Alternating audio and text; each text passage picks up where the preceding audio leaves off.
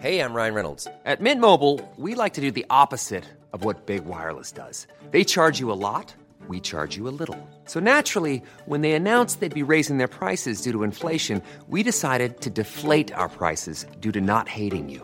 That's right. We're cutting the price of Mint Unlimited from $30 a month to just $15 a month. Give it a try at mintmobile.com slash switch. $45 upfront for three months plus taxes and fees. Promo rate for new customers for limited time. Unlimited more than 40 gigabytes per month. Slows. Full terms at mintmobile.com.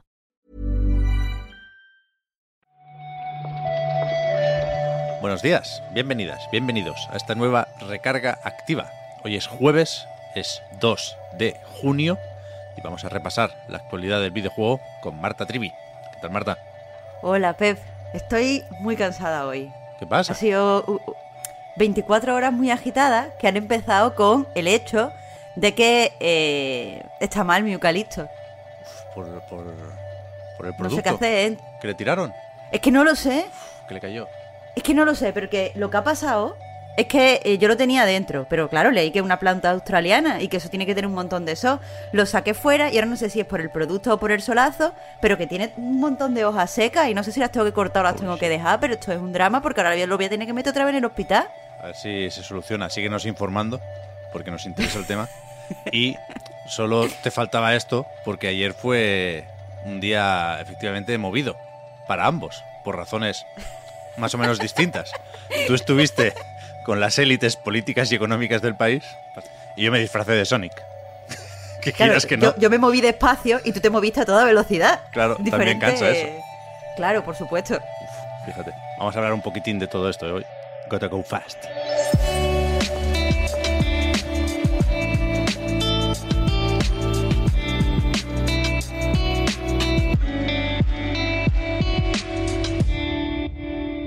Empezamos por las cajas de luz, Marta. Hombre, eso yo llevo pensando en eso un montón de horas, ¿eh? Estaría feo no hacerlo.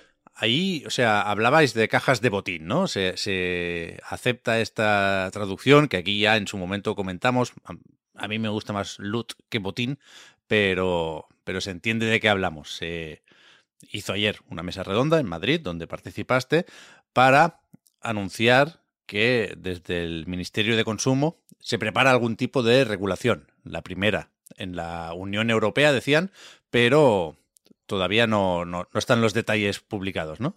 Claro, aquí lo importante o los puntos para entender todo esto son que, eh, bueno, llevan varios años trabajando desde el Ministerio de Consumo para regular las cajas de luz, pero no quieren que esta regulación pase por decir que las cajas de luz son iguales que eh, los juegos de azar, que es lo que han hecho en otros países y por lo tanto pues sus regulaciones o sus legislaciones alrededor pues tienen cierto claroscuro. Sea, son muy estrictas, pero también hay cosas que se pueden modificar en las cajas de luz para que los juegos las sigan incorporando. Aquí lo que quieren crear es una regulación específica. Y eh, el otro punto interesante es que, eh, pues después de los años de trabajo, esta propuesta va a pasar a, la fase de consulta pública, que es cuando pues, los diferentes agentes que estarán afectados por, por eh, pues por esta legislación, incluyendo lo, los consumidores, de ahí que yo estuviera ayer en la mesa redonda hablando en nombre de los gamers, pues eh, pueden eh, aportar todo lo que crean conveniente que se considere eh, de cara a aprobarla o a rechazarla. Así que, que nada, que parece que todo sigue para adelante. ¿Mm? Ayer leíamos también que se había publicado un documento desde, lo tengo por aquí, el Consejo de Consumo de Noruega, que pide justamente esto, ¿eh? algún tipo de regulación con las cajas de luz. Esto lo firman 20 asociaciones de consumidores de 18 países europeos. O sea, está por aquí España también. No sé si desde la OCU no se ha sabido encontrar la lista, pero parece que, se va a hacer algo en ese sentido. Y, yo me imagino, y, y, esto es especulación pura y dura, ¿eh? yo me imagino que, es, que tendrá que ser algo de mínimos. Quiero decir, lo que se va a buscar sobre todo es proteger a los jugadores más jóvenes, que son más susceptibles seguramente a estas prácticas eh, depredadoras, como, como decían en, en, inglés. Ayer vi que se insistía en lo de dejar claro el precio, ¿no? Que no haya tanta confusión o no se intente engañar con, con las monedas virtuales o con los cristales uh -huh. o los diamantes o los créditos. Y, y, más allá de esto, que sería pues seguramente un primer paso, no sé si se pueden poner en práctica algún tipo de medidas que ya existen porque se solicitaron desde otros países, ¿no? Recuerdo hace no tanto, eh, no sabíamos las probabilidades de las cajas de loot y los gachapones y hostias. Y seguramente, en parte, ahora esto es así porque desde China se reguló. Y ya que lo ponen para China, lo ponen para todo el mundo, supongo, ¿no? Pero bueno, hacía tiempo que veníamos hablando menos de las cajas de loot. Supongo que ahora eh, es más estándar el, el, pase de batalla y similar. Pero, pero yo creo que es necesario esto, vaya, que no. Bueno, ahí viene Diablo Immortal para recordarnos que, que esto no se ha ido a ningún sitio. Exactamente. Exactamente. Así que nada, bueno, eso ya es algo a largo plazo, así que lo seguiremos hablando aquí en el recarga. Sí, sí. Ayer vimos también Pokémon, Marta. Pokémon Escarlata Uf, ya. y Pokémon Púrpura. Que se habló un poco del mundo abierto, se habló un poco de nuevos Pokémon. Está la gente muy a tope con Lechón, Smoliv. Y el otro, perdóname, Marta, no me sé ni el nombre, pero tú decías que es el que te gusta de verdad. Claro, el Paumi, El hamster. el topillo. Que no, pa- Pep, vamos a ver, vamos a ver. Que ya te he dicho que, que es un topito, es un topito chonco, que está inspirado en, en una especie de topo mediterráneo. Vale, vale. Eh, en cualquier caso, la noticia que sacamos de ahí es la fecha de lanzamiento, cuidado. Viernes 18 de noviembre. La verdad es que para mí también fue una de las cosas más importantes de, de ayer, en mi vida en general, no dentro de los videojuegos, porque, eh, no sé, eh, este Escarlata y Púrpura pinta francamente bien. El tráiler me pareció, o sea, es un tráiler como todos los tráilers de Pokémon, sin embargo, eh, no sé, me gusta mucho el nuevo estilo, por ejemplo, de diseño de, de los personajes. Hay, no sé, me parece que se ve, que se ve moderno, que se ve actual. Me gusta el lore que se intuye en el juego entre futuro y pasado. Los nuevos Pokémon molan un montón. Los legendarios no molan tanto, pero bueno, ahí están. Eh, pero quieras que no, Pep, eh, qué bonito todo lo que está pasando alrededor de la comunidad de Pokémon ahora, ¿eh? Está la gente muy contenta y muy poco eh, vinagres con esto. Ya, ya. Supongo que estamos ya esperando a ver si se lía o no con las evoluciones de los Pokémon iniciales. Pero yo sí también noté esa alegría y esas ganas por parte de la comunidad. Y sin ser yo nada de eso, sí me, me parece que, que hay un, un toque y una ilusión extra en, en esta entrega respecto a las anteriores. Sí que pinta bien, sí. No sé si se puede decir lo mismo de Sonic Frontiers.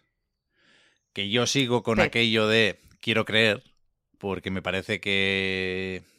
Bueno, no sé. Que no se puede pedir mucho más al Sonic Team ahora mismo. Pero es verdad que, que si no retrasan este juego, va a salir a medio cocer. ¿eh? Lo, lo de ayer no. Ayer publicó un vídeo IGN. Eh, Eso no está para salir a finales de año, vaya. Aún así, eh, no sé, creo que, que mm, si tiene más cocción, sí que parece verdaderamente interesante. ¿O no te gustó nada, nada de lo que se vio en el gameplay? A mí sí, a mí sí. La gente está todo el mundo con la broma esta de que parece un juego o un- una demo técnica o un prototipo hecho por un fan con Unreal Engine. Y entiendo, por supuesto, de dónde vienen esas críticas por la estética medio realista. Pero ya, ya digo, a mí me, me apetece confiar un poco, un poco, en este Sonic Frontiers. Bueno, sea como sea, si la intención de- del gameplay era despertar la curiosidad de los jugadores, ya te digo que yo, sin ser especial fan de Sonic, a mí me gustó lo que, lo que vi y con ganas de saber un poquito más. Irán, irán contando más cosillas en, en IGN. ¿eh? Creo que se sabe que el viernes publican otro gameplay centrado en el combate, en lo de pegarle cabezazos a los robots. Eh, tenemos fecha y esta sí parece que nos la podemos creer porque lleva un tiempo ya en acceso anticipado.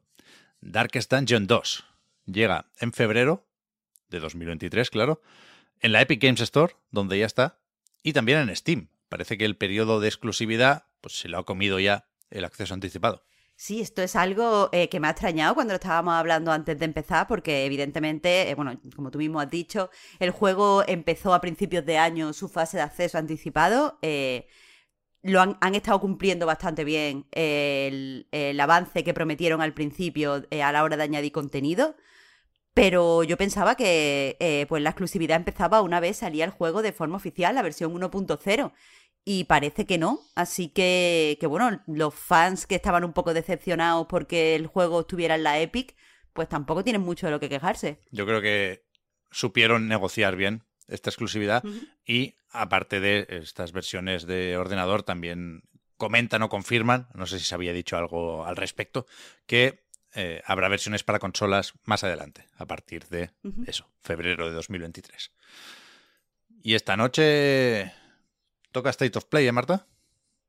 A las 23.59. La hora no está bien. Bueno, La hora no está bien. podría ser peor que media horita. de- O sea, Pep, que yo soy muy mayor, que yo me acuesto muy pronto. A mí aquí, si mañana estoy muy cansada en el directo, esto es culpa de, de Sony, que lo eso, sepa. Eso iba a decir. Mañana lo hablamos porque toca el viernes Podcast Reload en directo a las 10 en twitch.tv barra a Night Games. Pero todo esto era para decir que eh, ayer hubo un evento digital también. El Warhammer Schools 2022. O sea, yo me he levantado esta mañana. Ayer por la noche no, no, no miré internet. Y había juegos de Warhammer 40.000, Marta, por todos lados. Por todos lados. Yo tengo más o menos controlado el Space Marine 2, que parece el tocho, parece el que va a vender más, hablando en plata, ¿no? Y el, y el que tiene un presupuesto mayor, con, con Cyber por ahí. Pero, hostia, qué cantidad de juegos, ¿no? Claro, faltaba el de cartas, como poco. Claro, pero hay que ponerle a eso un asterisco porque es verdad que el evento fue relativamente largo, es verdad que se mencionaron muchos títulos, pero no todos son títulos que se anunciaron en ese momento y no todos son títulos eh, que todavía están por llegar. Se anunciaron muchas expansiones, se anunciaron cientos eh, pues formatos de contenido adicional, así que bueno, si miramos eh, específicamente lo que no se sabía y lo que todavía está por llegar, eh, pues son tres anuncios, empezando por el, por el de cartas, que se llama War 4 y que estará disponible en móviles y en PC. 2023, la competencia de Marvel Snap y de, supongo, 3.000 juegos más de cartas que, que, está- que están por ahí. Pero bueno, tiene su rollo, ¿eh? La estética Warhammer 40.000. No sé si os he contado que yo pintaba hombres lagartos. No es 40.000, pero Uf, mi experiencia es con Warhammer. full lore friki. Bueno, Pero Pep, cuando dice aquí como competencia para muchos juegos similares, también podías estar hablando de- del shooter que anunciaron, del Bolt Gun, así que tiene como estética retro, eh, estética Doom así en primera persona, que no sé, está la gente muy entusiasta, pero no, no consigo ver eh, pues dónde está realmente aquí el interés. La estética no me desagrada, pero, pero es verdad que hay un resurgir de este tipo de. ¿Cómo los llamamos? Retro first person shooters. Creo que nos entendemos. No me parece mal que hagan uno de Warhammer, vaya. O sea, es que reparten la licencia de una forma que es impresionante, vaya. Claro, esto es un evento que, que tiene juegos de un montón de editoras, ¿eh? Esto, la gente de Games Workshop, insisto, reparte la licencia a, cualquier propuesta que le suene más o menos interesante y, y- y no os penséis que Focus o Nacon eh, son los que van a sacar todo esto. No, no, aquí hay de todo, de todo. Y bueno, ya por último, eh, eh, anunciaron un juego llamado Rock Trader, que es un RPG clásico y que del que no se dio demasiada información. Es el, el tráiler más cortito de todos los que vimos, así que entiendo que va un poco para, para largo plazo. Ya, no sabía yo esto del C-RPG, Marta. Lo del Action RPG lo tengo más o menos controlado, pero esa C minúscula antes de las siglas del Role Playing Game significa clásico. Fíjate, no tenía yo esto muy presente. Pero a tope, a tope, ya digo, ¿eh? con los marines espaciales. Y yo creo que ya está. Vamos a ver qué, qué nos deja el, el jueves. Yo quiero distanciarme un poco de todo este hype del Summer Game Fest, del No E3, porque no quiero jugar con las expectativas ni con las ilusiones de nadie. Pero cuando se acerca el momento, no se puede evitar, ¿eh? Ahora me apetece un poco un State of Play, ¿eh?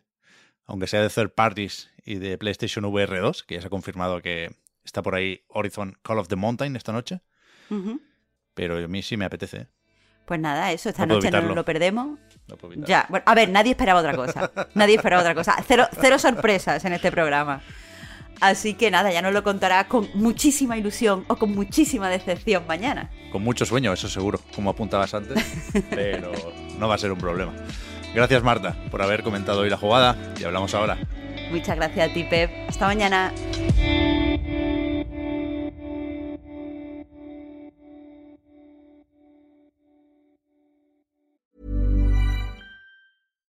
Here's a cool fact a crocodile can't stick out its tongue.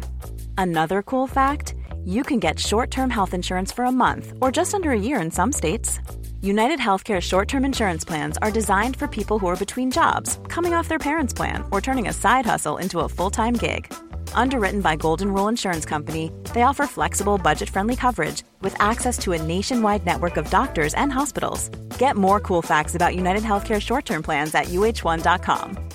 Hey, I'm Ryan Reynolds. Recently, I asked Mint Mobile's legal team if big wireless companies are allowed to raise prices due to inflation. They said yes. And then when I asked if raising prices technically violates those onerous two year contracts, they said, What the f are you talking about, you insane Hollywood ass?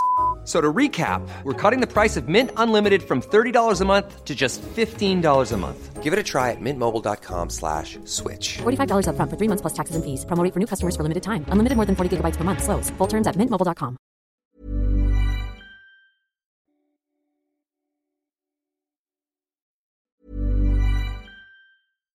Hi, I'm Daniel, founder of Pretty Litter. Cats and cat owners deserve better than any old fashioned litter. That's why I teamed up with scientists and veterinarians to create Pretty Litter. Its innovative crystal formula has superior odor control and weighs up to 80% less than clay litter. Pretty Litter even monitors health by changing colors to help detect early signs of potential illness. It's the world's smartest kitty litter. Go to prettylitter.com and use code ACAST for 20% off your first order and a free cat toy. Terms and conditions apply. See site for details.